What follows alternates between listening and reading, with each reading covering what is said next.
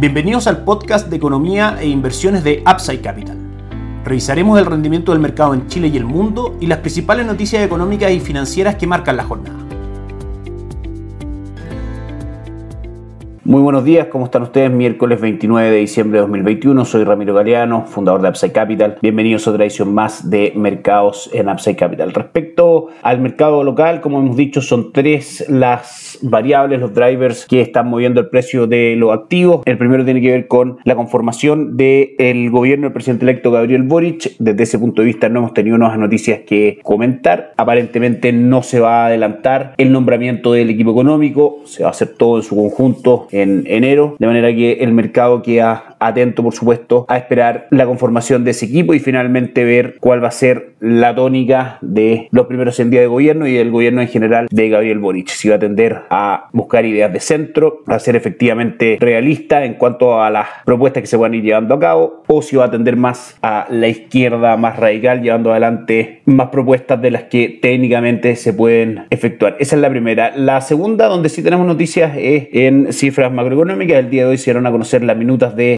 última reunión de política monetaria del Banco Central, que en palabras bastante simples destacamos dos cosas. Lo primero es que se evaluó aumentar la tasa política monetaria en 150 puntos. Recordemos que se aumentó en 125, la tasa estaba en 2.75 y llegó al 4%, donde se sitúa actualmente. Pero el hecho que se haya discutido también un escenario de 150 puntos base y que también dentro de estas minutas, esta reacción de las cosas que en esa reunión se discutieron, incluso se habla también de que algunos consejeros ven que la tasa de política monetaria debiese doblar los niveles del 2.75% y como estamos en el 4, obviamente lo que le está tratando de decir al mercado es que las alzas de tasa y también así están las expectativas van a seguir ocurriendo y la tasa de política monetaria va a seguir aumentando. Esto es un mal escenario para la renta fija. Recordemos que la relación es inversa. Si sube la tasa de interés, cae el valor de los bonos, muy golpeada este año también por el retiro de los fondos de pensiones y los niveles de incertidumbre actuales, tanto políticos como económicos que hay en Chile, de manera que es otro motivo más para mirar muy desde lejos los activos locales como una alternativa de inversión, independiente que durante estos días han estado ganando un poco de valor luego de una tendencia bajista muy muy fuerte durante este año 2021. 17% ha caído el peso chileno frente al dólar, eso da una muestra de lo golpeada que ha sido la economía durante 2020 y 2021 con pandemia, con incertidumbre política, con inflación, lo que ha originado el alza de las tasas de política monetaria, etcétera. El tercer factor, por supuesto, es lo que vaya ocurriendo con la convención constituyente. Pronto el Lisa Loncón dejará la presidencia. Vamos a estar, por supuesto, atentos a quién toma finalmente la presidencia de la convención y junto con eso, cuál va a ser la tónica de las votaciones y finalmente la forma que tenga la nueva mesa directiva de gestionar la discusión de esta nueva propuesta constitucional. El día de ayer, el IPSA tuvo una caída del 0.29%. El retorno durante el año se ubica en el 2.21%, muy por debajo debajo de lo que ha sido el promedio de otras plazas bursátiles que nosotros sí recomendamos dentro de nuestra estrategia de inversión, que vamos a revisar en algunos segundos más. Y el retorno en los últimos 7 días es del 3.23% en general los últimos días han sido buenos para el retorno de Elipsa. El día de ayer el dólar peso no tuvo grandes variaciones respecto a su precio de apertura y precio de cierre, cerró prácticamente dos pesos más arriba de lo que abrió, 8.53 fue la apertura, 8.54,80 el cierre. Vamos a ver los mercados en línea, a esta hora el IPSA en nuestras pantallas cae un 0.25% el día de hoy, una nueva jornada negativa. Dentro de las acciones más transadas destacan Vapores que cae un 1.5%, Sokimich B que cae un 0.46% y CAP que cae un 0.82%. En general, vamos a ver durante esta semana volúmenes transados bastante bajos, sobre todo entre miércoles y viernes, de manera que se espera que los movimientos que haya en los mercados, tanto en Chile como en el mundo, sean bastante acotados. Donde sí hay movimientos un poco más fuertes es en el dólar peso. En este minuto cotiza en 849,25, luego de una apertura en niveles de 851. Técnicamente hablando, 850 es un nivel bastante importante. Hay un soporte bastante marcado en niveles de 800 153 850 de confirmarse esta ruptura, el dólar podría entrar en un canal lateral donde ya estuvo cotizando pre-resultado de las elecciones presidenciales entre niveles de 850 por la parte superior y 840 por la parte inferior. ¿Qué es lo que esperamos del dólar? Que efectivamente sigan habiendo correcciones bajistas, da esta especie de tranquilidad y luna de miel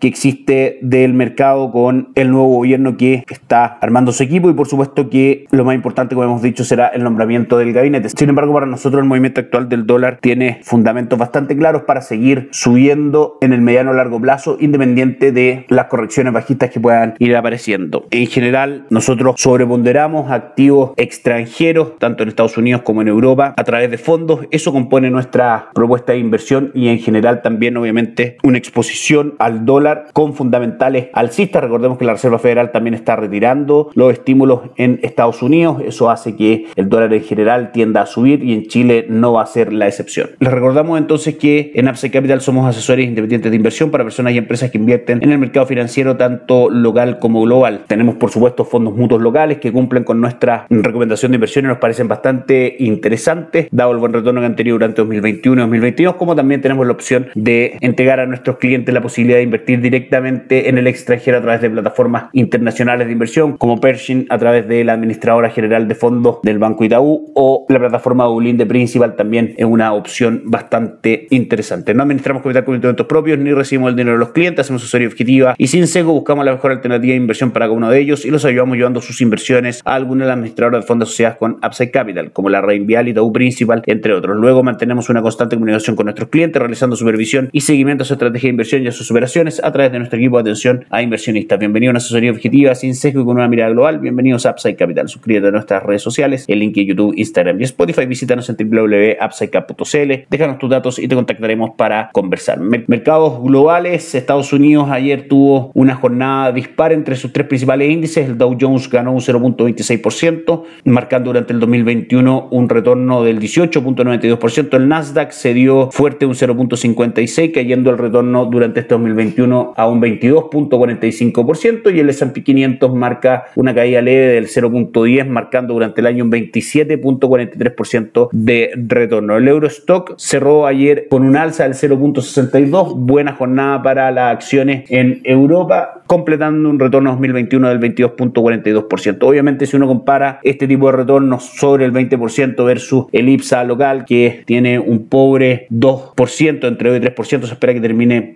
este año. Claramente nuestra recomendación de inversión que incluye los índices extranjeros están por supuesto en línea con generar retornos positivos para nuestros clientes. Revisamos en detalle, por ejemplo, qué es lo que pasó con las empresas tecnológicas de mayor capitalización bursátil. Alphabet y Apple fueron las de mayor crecimiento en 2021 y se espera que sigan al alza. Entre el grupo de elite de las cinco empresas tecnológicas de mayor capitalización, apodadas las FANG, FANG por Facebook, Amazon, Apple, Netflix y Google. Alphabet, que es la matriz de Google y Apple, van camino de ofrecer los mejores retornos a los inversionistas durante este año. Las acciones del gigante de la publicidad digital y de la empresa matriz del el motor de búsqueda de Google han subido más de un 70% este año, mientras que el fabricante de iPhone ha ganado un 39%. Estos resultados se produjeron en un entorno en que muchas empresas se enfrentan a interrupción de la cadena de suministro, escasez de mano de obra y aumento de los costos de los materiales, todo por la pandemia del COVID-19. El resto de los miembros del grupo FANG ganaron también valor en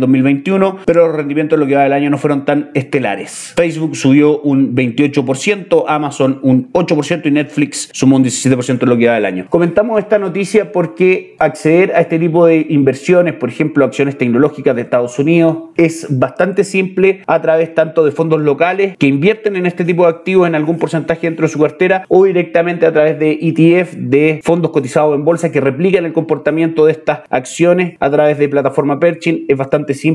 Nosotros creemos que al acceder a estos mercados tiene que ser de una manera diversificada, ir con el retorno del mercado que ha sido bastante bueno, el retorno del índice, de manera que podemos ayudarlo en eso. Déjenos sus datos en www.upsidecap.cl y los llamaremos para conversar. Por último, los mercados alrededor del mundo a esta hora en Asia, la jornada fue bastante negativa. El índice de Shanghai cayó un 0.9, el Hansen de Hong Kong un 0.83 y el Nikkei 225 corrigió un 0.56%. Desde Europa, la jornada también es negativa, 0.02, cae el Eurostock 600, negativa aunque con un porcentaje que caía bastante menor y el DAX alemán cae un 0.53%. El mercado estadounidense cotiza con ganancias a esta hora, el Nasdaq sube un 0.1%, el S&P 500 un 0.19 y el Dow Jones un 0.13. Con eso damos por finalizado el podcast del día de hoy. Que tengan un excelente día. Nos encontramos mañana. Chao, chao. Gracias por escuchar el podcast de Economía e Inversiones de Upside Capital.